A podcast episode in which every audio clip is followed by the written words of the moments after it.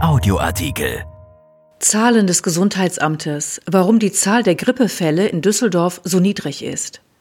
Die Maßnahmen gegen die Corona-Pandemie haben wohl einen positiven Nebeneffekt. Die Zahl der Grippefälle ist in Düsseldorf so niedrig wie selten zuvor. In der laufenden Saison wurden bislang gerade einmal zehn Fälle gemeldet.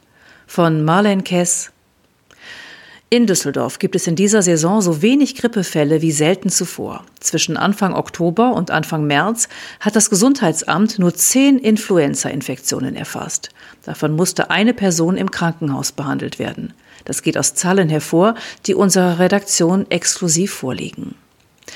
Zitat, das ist der niedrigste Wert mindestens seit der Erfassung 2009, heißt es dazu von der Stadt. Im Vorjahreszeitraum waren es rund 680 Infektionen. Die Grippesaison geht zwar noch bis Mitte Mai und die bisherigen Zahlen stellen laut Gesundheitsamt lediglich einen Zwischenstand dar, dennoch scheint die Landeshauptstadt auf einen neuen Tiefstwert zuzusteuern.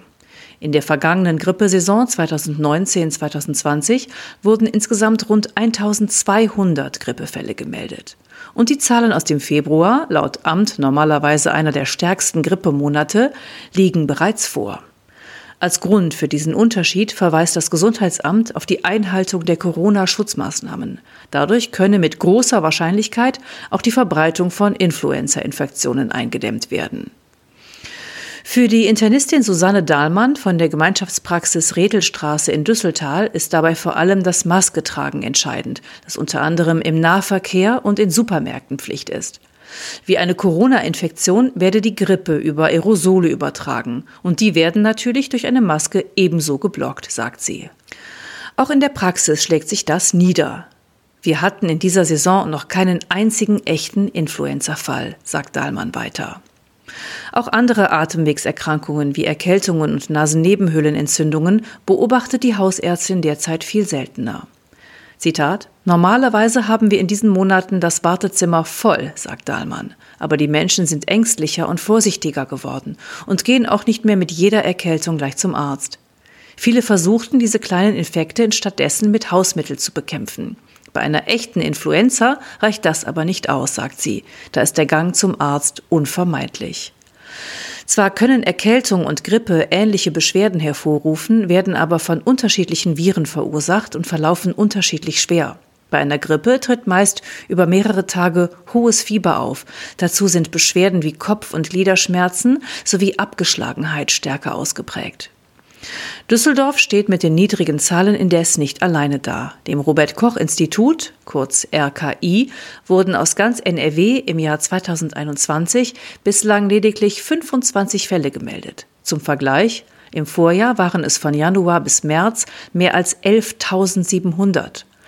Auch das RKI sieht den Grund dafür in den Corona-Maßnahmen, wie Sprecherin Susanne Glasmacher sagt. Abstand halten, Maske tragen, zu Hause bleiben. Allerdings werde derzeit auch vergleichsweise wenig getestet. Zudem habe die reine Zahl der Fälle auch nichts mit der Schwere der jeweiligen Infektion zu tun. Komplizierte oder sogar tödliche Verläufe seien weiter möglich. Man darf die Zahlen nicht auf die Goldwaage legen, sagt Glasmacher. Aber sie mit den letzten zwei, drei Jahren zu vergleichen, ist zulässig.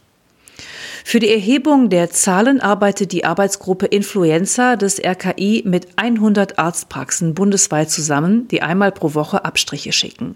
Werden mindestens 20 Prozent dieser Proben positiv auf Influenzaviren getestet, könne man von einer Grippewelle sprechen.